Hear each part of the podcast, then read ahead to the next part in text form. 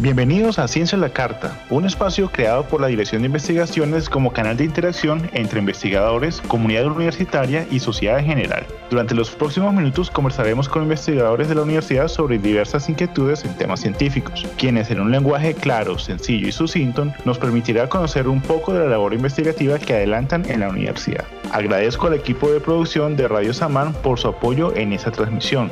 Mi nombre es Adolfo Abadía y estaré acompañándolos en Ciencia a la Carta, de la ICESI para Todos, Conocimientos sin Fronteras.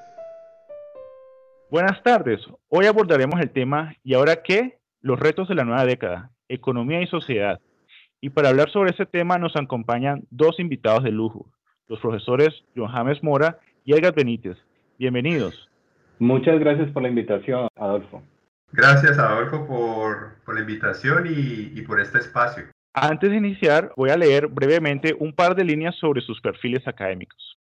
El profesor Johannes Mora es docente del Departamento de Economía de la Escuela de Economía y Finanzas de la Universidad ICESI. Es economista de la Universidad de Valle con maestría y doctorado en Economía por la Universidad Alcalá de Madrid, España. Además, es miembro de la Academia Colombiana de Ciencias Económicas e investigador senior en MinCiencias. Es coordinador del Observatorio Regional del Mercado y Trabajo y presidente de la Asociación Colombiana de Estudios Regionales y Urbanos. El profesor Edgar Benítez es docente del Departamento de Estudios Sociales de la Universidad ICESI. Es economista y negociador internacional de la misma universidad, con maestría y doctorado en sociología por la Universidad Northeastern de Boston, Estados Unidos. Además, es investigador asociado del Centro de Estudios Afrodiaspóricos de la Universidad ICESI. ¿Y ahora qué? Los retos de la nueva década, economía y sociedad.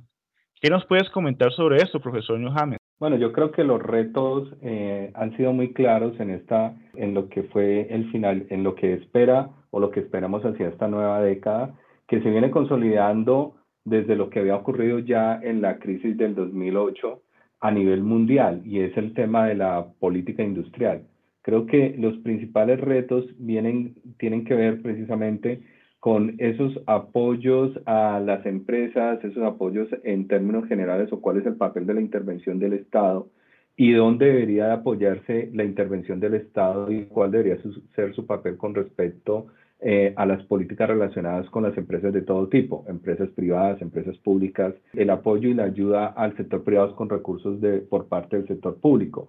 Preguntas que no nos veníamos haciendo desde hace un par de años porque toda la discusión de la política industrial pues había quedado relegado por un lado, porque finalmente pues hemos pasado de un modelo de desarrollo a otro donde el papel y el apoyo a las empresas pues no era tan fundamental.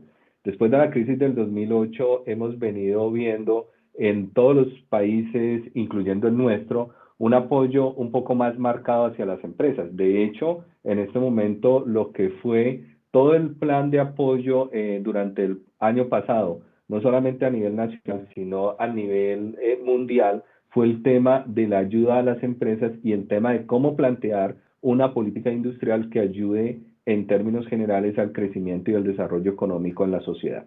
Muchísimas gracias.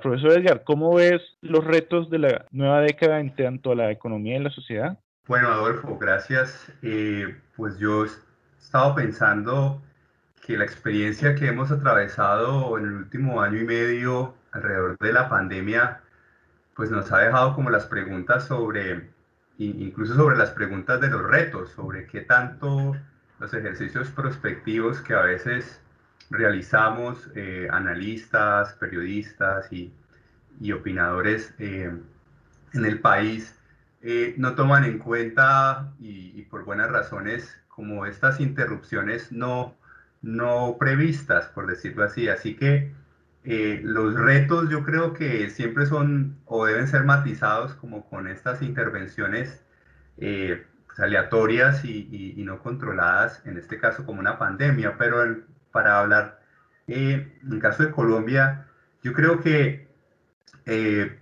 las personas hoy se preguntan sobre cómo la economía puede volver a la normalidad y ese referente de la normalidad se ha establecido entonces como el parámetro para pensar en que deberíamos estar apuntándole a, políticas e intervenciones que, vuelvan al país a lo que era antes de, de, esta coyuntura.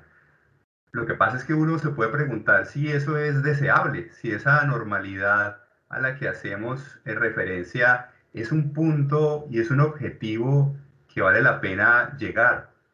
Eh, yo creo que el reto fundamental que hoy atravesamos como sociedad eh, en vista de, cómo organizar y, reorganizar la economía para que responda a las necesidades sociales propiamente dichas, pasa por, por qué tanto podemos reimaginar y redefinir el horizonte de mediano y de largo plazo, eh, teniendo en cuenta que el contexto de pandemia pues, nos ha mostrado, eh, por una parte, el alto grado de vulnerabilidad socioeconómica de una gran pues, parte de la población del país. Eh, por otro lado, la desigualdad en la estructura económica entre sectores, entre sectores económicos y entre las empresas también grandes, pequeñas y medianas. Y por otro lado, las limitaciones y las incapacidades institucionales eh, del Estado para atender oportuna y efectivamente eh, pues a coyunturas y situaciones como las que estamos viviendo. Entonces, yo creo que el reto pasa por una pregunta por qué tanto podemos abrir el, el, mapa y las opciones y nuestra creatividad institucional y organizacional para, para repensar un poco cómo se han organizado las cosas, cómo se venían organizando las cosas en esa normalidad e ir más allá de, de esa normalidad que, que, bueno, que hoy se nos muestra con su cara o se nos ha mostrado con su cara más, más cruda y más desigual. Bueno, yo, yo pensaría que digamos que eh, tenemos un, un, gran interrogante. Eh, estoy de acuerdo con, con, con, Edgar en el sentido de que la gran pregunta de todo mundo es cómo volvemos a la normalidad. Sin embargo, lo que nosotros llamamos normalidad ya tenía sus problemas, es decir, nuestro mercado laboral no era un mercado laboral normal, ni siquiera a nivel regional o a nivel nacional. Teníamos, tenemos muchísimos problemas, una alta tasa de desempleo, una gran tasa de informalidad. Entonces, eh, regresar a la normalidad es regresar a los valores pre-COVID o regresar al 2019, pero si observamos la, la, economía en el 2019 teníamos unas grandes inequidades, unas grandes desigualdades. Desde mucho antes veníamos discutiendo ya el problema de la distribución del ingreso, la alta concentración, eh, Ginis altamente elevados, tasas de desempleo que si bien eh, se habían venido reduciendo en los, en los últimos dos, en los últimos 20 años de dos dígitos a nivel nacional a un dígito a nivel regional tenemos o, todavía seguimos teniendo tasas de desempleo dos dígitos, pero que cuyos problemas todavía persisten, una gran discriminación en términos del mercado laboral, grandes diferencias en términos de la participación entre hombres, mujeres, jóvenes, una eh, gran, eh, inclusive a nivel de raza, cuando uno mira digamos, eh, lo que sucede con las etnias, pues en términos generales observamos una gran brecha en términos del mercado laboral. Y si miramos en términos de ingreso, pues eso ha venido, eh, eso tampoco es que haya reducido. Los grandes problemas siguen ahí. Entonces creo que el, el, el reto a veces no es, y, y eso finalmente coincido con Edgar, no es eh, volver a una normalidad que aparentemente, entre comillas, era normal, sino el reto es que en este momento, ¿cuál es la imagen o cuál es eh, nuestra visión eh, de desarrollo económico, de crecimiento en el mediano y en el largo plazo? Cuando nos preguntamos sobre ese retorno a la normalidad, ahí hay un gran interrogante. ¿Es eso o es, era esa situación, entre comillas, normal a la que de pronto nos habíamos adaptado lo mejor que teníamos? Y mi respuesta es no tenemos que repensar y este es el momento para repensar muchas cosas en nuestro Estado, la política fiscal, todo el tema impositivo, el sistema pensional, etcétera, grandes preguntas que siempre hemos tratado de darle solución, pero a la cual eh, eh, no nos hemos acercado todavía o cuyas soluciones pues han sido, digamos, empañadas por eh, respuestas muy coyunturales que no dan pie a aquello que realmente se necesita en el país. Profesores, para continuar con este debate, voy a traer algunas de las preguntas que nuestros radioescuchas nos han dejado. Y esta primera pregunta nos invita a continuar reflexionando sobre el COVID. Esta nueva década inició con un grandísimo reto mundial, la pandemia causada por el COVID. ¿Cómo el coronavirus ha afectado social y económicamente a los países con mayor número de necesidades básicas insatisfechas? ¿Qué nos pueden decir al respecto, profesor Edgar? Bueno, Adolfo, eh, la verdad es que el impacto sobre la economía que ha tenido la pandemia y el COVID COVID-19 pues es diferenciado entre países.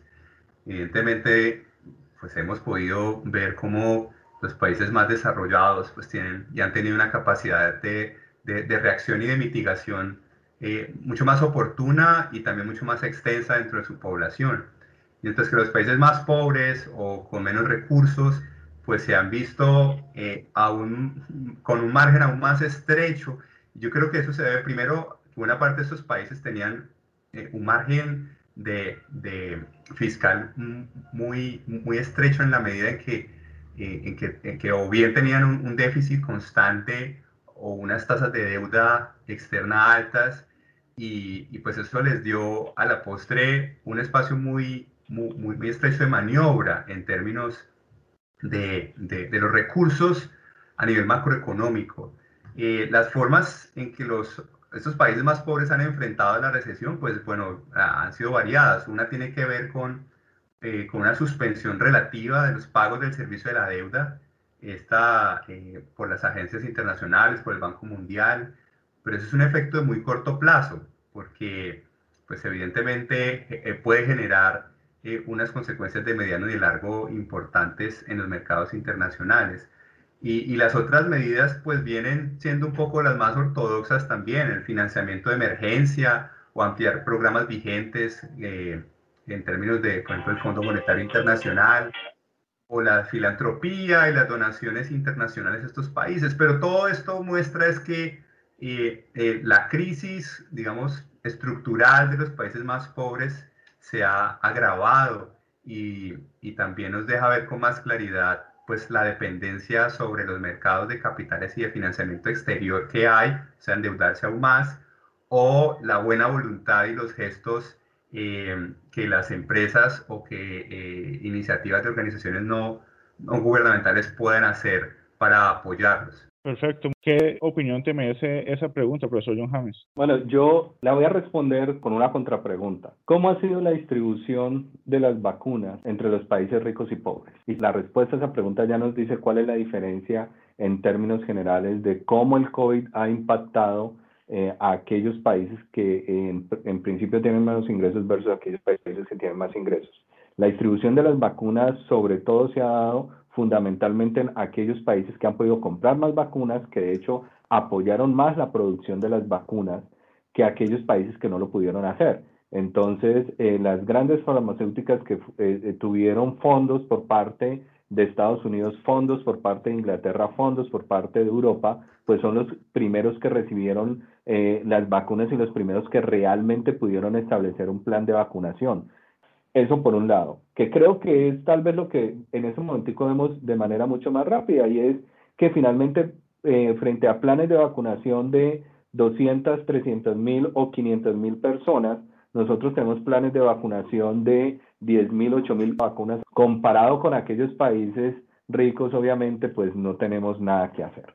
Entonces, en primer lugar, la distribución desigual de vacunas entre países pobres y ricos pues obviamente va a impactar mucho más en términos generales los efectos del COVID-19. Por otro lado, cuando en Estados Unidos se ofrecen planes de ayuda de 600 dólares, 1000 dólares, que lo mismo se utilizó en Europa, mientras que nosotros eh, estamos rondando alrededor de los 200 dólares, entonces eso marca mucho también la diferencia en términos de la respuesta de cómo una persona puede ayudar a propagar o no, eh, digamos, el virus como tal. Entonces, claramente, los países que son, que tienen, que en términos generales han tenido menos menores ingresos, que son clasificados como más pobres, son aquellos países que tienen poca capacidad de respuesta, donde la velocidad en términos generales de, de la propagación del COVID y la posibilidad de que se extienda durante más periodos de tiempo el COVID-19, pues va a ser mayor,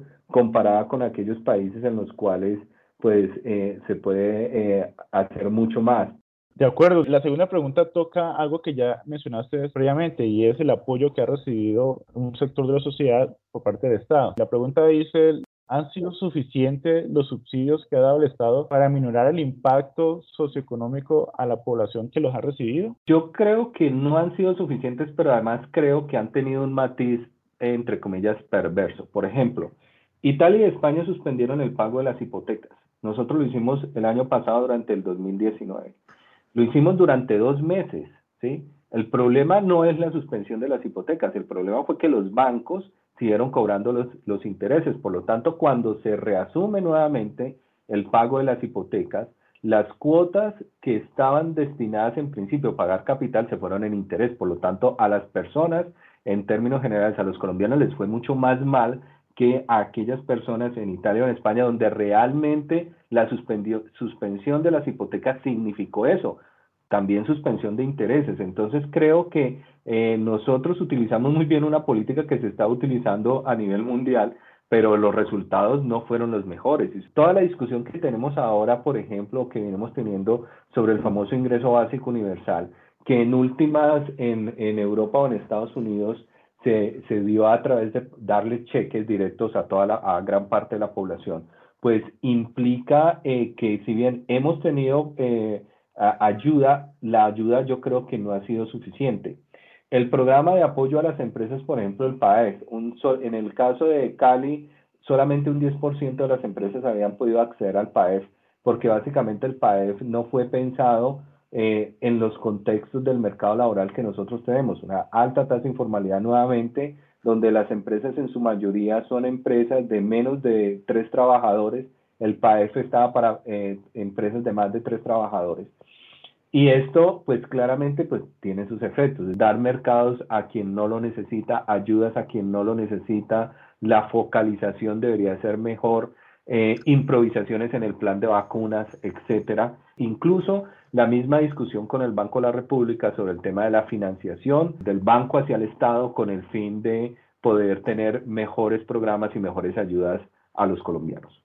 Sí, creo que es importante ver esto de manera global, pero algunos podrían decir que algo es mejor que nada, ¿o cómo lo es, profesor Edgar? Sí, sin duda, algo es mejor que nada, eso pues es sabiduría y sentido común. Lo que pasa es que ese algo que uno se puede preguntar es si ese algo es suficiente por una parte eh, y por otra si además ese algo representa una proporción justa o adecuada eh, respecto de los fondos que ya tenemos.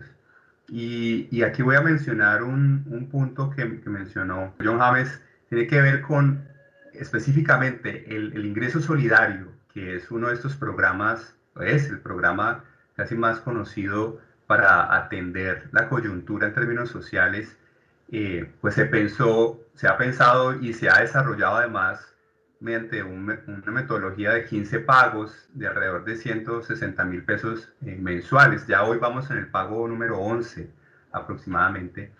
La meta del gobierno era alcanzar 8.7 millones de hogares que viven hoy en, en, condiciones de pobreza, de pobreza extrema eh, o de vulnerabilidad. Y, y, ese ingreso solidario, pues evidentemente atendía a, al razonamiento coyuntural de si caen los ingresos de las familias, pues, y, más pobres sobre todo, necesitan esta, este soporte. Lo que ocurre es que, pues yo creo que para nadie es un secreto en un país como el nuestro que 160 mil pesos para una familia al mes, eh, pues no va a compensar la caída de sus ingresos porque en particular esta diferencia de otras coyunturas pues ha generado unos mecanismos de, empobrecimiento más radicales. Pensemos en una familia, eh, digamos, conformada por, por, un hombre, una mujer y sus hijos menores, eh, en donde él trabajaba en la construcción y evidentemente los meses de cierre fueron meses en donde no pudo trabajar eh, y, y, el, y, la estructura salarial para este señor pues es simplemente un pago por labor y si no se elabora pues, pues no hay pago. Y si además añadimos a esto, en este ejemplo, que, la, que su señora eh, trabajaba en el aseo domiciliario, pues la restricción también impactó a ella. Entonces, durante, durante meses tenemos un hogar, un hogar típico en Colombia que, que ha recibido una caída brusca en sus ingresos, pero que sus gastos se mantienen y que además se, y que además la forma en que, en que muchos de ellos lo han enfrentado es a través de deuda con el sector informal, o sea, con el GOTA, con el prestamista, lo cual genera altos costos. Yo considero que aquí el, el gobierno nacional ha, sido muy corto de miras, considerando además para terminar que el FOME, el Fondo de Mitigación de Emergencias, que es de donde sale el dinero para, para estos subsidios, pues lleva hasta el momento un 50% desembolsado aproximadamente. Entonces, se pregunta, bueno, les falta la mitad y, ya pasó eh, eh, la coyuntura más crítica, entonces, como que, ¿qué más están esperando para, para atender este problema que es un problema vital para millones de hogares en Colombia. Yo voy a dar un dato adicional. En el, en el 2020 el salario promedio fue 1.326.742 pesos eh, en Cali. ¿sí? Si uno compara, digamos, eh, lo que se está dando en subsidios, pues es casi un 10% de lo que fue el salario promedio. Mm. En el 2020, 171.230 personas perdieron sus empleos en Cali. Y eso implica una pérdida, si uno calcula eso por el salario promedio, de más de 227 mil millones de pesos en la capacidad adquisitiva de los caleños. Esto impacta no solamente lo que tiene que ver con, con el individuo, sino toda la actividad económica en términos generales de nuestra economía. Eso a nivel de la ciudad, a nivel de Colombia, pues obviamente el valor es mucho más grande. Creo que nosotros aquí debemos de actuar de manera consecuente con el hecho de que el COVID-19 no era, eh, en primer lugar, ni un shock de demanda ni un shock de oferta, fue ambos, que, se, que generó tanto un shock de demanda como un shock de oferta esto, y que como tal no era un tema de ajuste de la política fiscal, sino era un tema al cual teníamos que nosotros responder de otra manera, porque definitivamente los efectos eh, a nivel de la sociedad, eh, a nivel de toda la sociedad, no solamente en términos económicos, sino sociales, políticos, etcétera, pues eran obvios y era algo que nosotros no habíamos esperado. Por lo tanto, la respuesta aquí debió haber sido de otra, de otra forma. Como lo dice Edgar, en términos generales, el gasto eh, ha estado muy limitado. Es cierto, si ha, habido gasto, pero también tenemos que pensar en, otra, en otras políticas. Muchísimas gracias. Esta discusión ha sido muy interesante, pero se nos está acabando el tiempo. Rápidamente, antes de cerrar, quiero invitarlos a que abordemos la informalidad y el sector laboral precario que tenemos. Dos o tres ideas puntuales sobre qué acciones se creen necesarias para revertir esa tendencia ahorita en la nueva década? Yo creo que lo primero es pensarnos lo que es un, subsidio de desempleo. Yo he realizado varios artículos que he publicado en revistas internacionales, en Journal of Labor Economy, etcétera, donde analizo el tema de la informalidad en Colombia. Uno de los principales puntos que nosotros tenemos con respecto a la informalidad es que nosotros no tenemos como tal en nuestro mercado laboral un subsidio de desempleo real. Lo que nosotros tenemos es una ayuda, casi un bono. Hoy en Colombia, quien queda en, quien queda en situación de desempleo necesariamente transita de manera directa hacia una situación de informalidad porque no tiene los recursos suficientes para poder seguir buscando de manera activa en el mercado laboral. Y esto es importante. Yo creo que en términos generales el mercado laboral requiere una gran requiere que lo repensemos empezando por el tema del seguro de desempleo, por el tema del subsidio al desempleo, porque definitivamente la transición entre formalidad e informalidad pasa por el tema del subsidio al desempleo. Como te digo, si las personas tienen más apoyo, si tienen más ayuda para, eh, de tal forma que puedan estar durante más periodos, más tiempos eh, de meses buscando, pues esto va a llevar a reducir esa, esa informalidad. ¿Por qué? Porque en la medida en que la persona vaya pasando más periodos en situación de desempleo, la probabilidad de que consiga un empleo se va reduciendo. Por otro lado, tenemos una alta discriminación en el mercado laboral. Yo creo que aquí ya no es un tema de leyes, porque yo creo que en Colombia tenemos todas las leyes, todo lo que tiene que ver con las políticas, sellos equipares, etcétera, pero sí necesitamos una política a nivel cultural que tenga que ver con el tema de la discriminación. Y yo creo que aquí es muy importante que culturalmente discutamos el tema de la discriminación en el mercado laboral por sexo, por raza, eh, por edades, etcétera, y reducir esa alta discriminación que sigue persistiendo, no solamente en términos de brechas de participación laboral, sino en términos de ingresos en el mercado laboral. Profesor ¿qué acciones crees necesarias para revertir esa tendencia? Bueno, eh, Adolfo, gracias. Voy a, a decir algunas que se me ocurren, tres. La primera es que en este país debemos dejar de criminalizar la informalidad. Eh, yo creo que nos hace un flaco favor esas imágenes de la, de la policía interviniendo al señor, al vendedor ambulante, a la vendedora ambulante.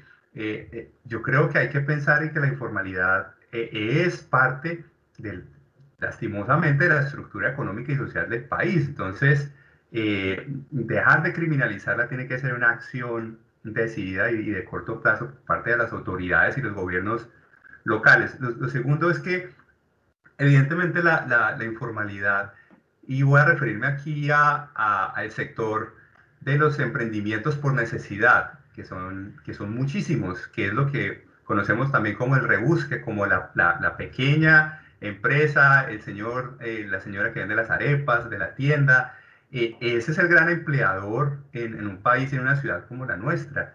Eh, y lo que ocurre ahí es que hemos tenido pues una fragmentación enorme en donde cada uno y cada una de estas personas hace pues lo que puede y lo que se conecta un poco con su historia laboral, pero esa fragmentación no ayuda a que esos emprendimientos generen impactos, eh, digamos, de, de, largo plazo en su calidad de vida.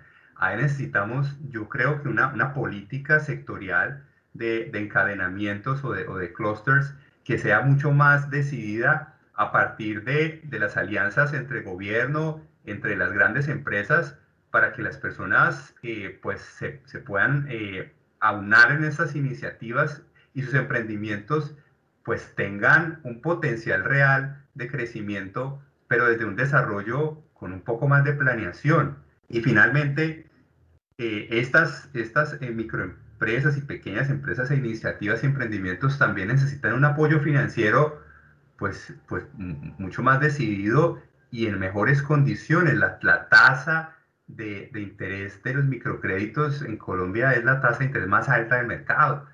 Y, y entonces esto significa que estos pequeños negocios pues tienen que rendir eh, a unas tasas extraordinarias para poder sostenerse si, a, si acuden al sector formal, porque en el sector informal pues las tasas son peores.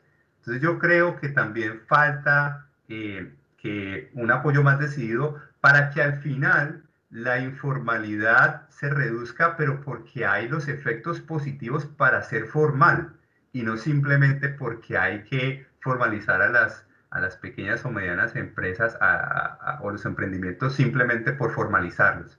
Creo que esto y muchos otros y muchas otras acciones son necesarias para revertir los diferentes efectos que la pandemia ha traído y nos ha puesto sobre la mesa. Muchísimas gracias a ustedes. Esto fue ¿Y ahora qué? Los retos de la nueva década, economía y sociedad. Muchísimas gracias especialmente a los invitados del día de hoy, los profesores Johannes Mora y Edgar Benítez. Sí, muchas gracias por la invitación, Adolfo, a este espacio. Eh, yo considero que todos esos espacios donde nosotros podemos transmitir todas esas ideas y donde podemos ayudar a la construcción de país, pues son importantes en todo, en todo momento. ¿Vale? Muchas gracias. Gracias, Adolfo, por la iniciativa, por el espacio y espero que, pues, que otros invitados e invitadas también sigan aportando a la discusión necesaria de estos y otros temas. Muchas gracias a los radioescuchas y a la comunidad CECI por conectarse a esta transmisión de Ciencia a la Carta. Muchas gracias también a los invitados especiales que participaron el día de hoy. Quedan todos cordialmente invitados para que nos acompañen el próximo miércoles a las 6 de la tarde. Mientras tanto, pueden visitar las redes y la página web de la Dirección de Investigaciones para conocer sobre convocatorias, eventos académicos, semilleros y otra información de interés en temas de investigación. Y por supuesto, todo lo relacionado a este programa Ciencia a la Carta. También pueden participar compartiendo sus preguntas y inquietudes que con gusto abordaremos con los expertos invitados conforme a los diversos temas que iremos tratando durante esta temporada de Radio Samán. Para ello, hemos habilitado un enlace en el que con dos clics podrán seleccionar tema y mandar su interrogante al programa. Antes de despedirnos, quiero agradecer al equipo de Radio Samán y en especial a su director, el profesor Mauricio Guerrero, por hacer posible este tipo de espacios.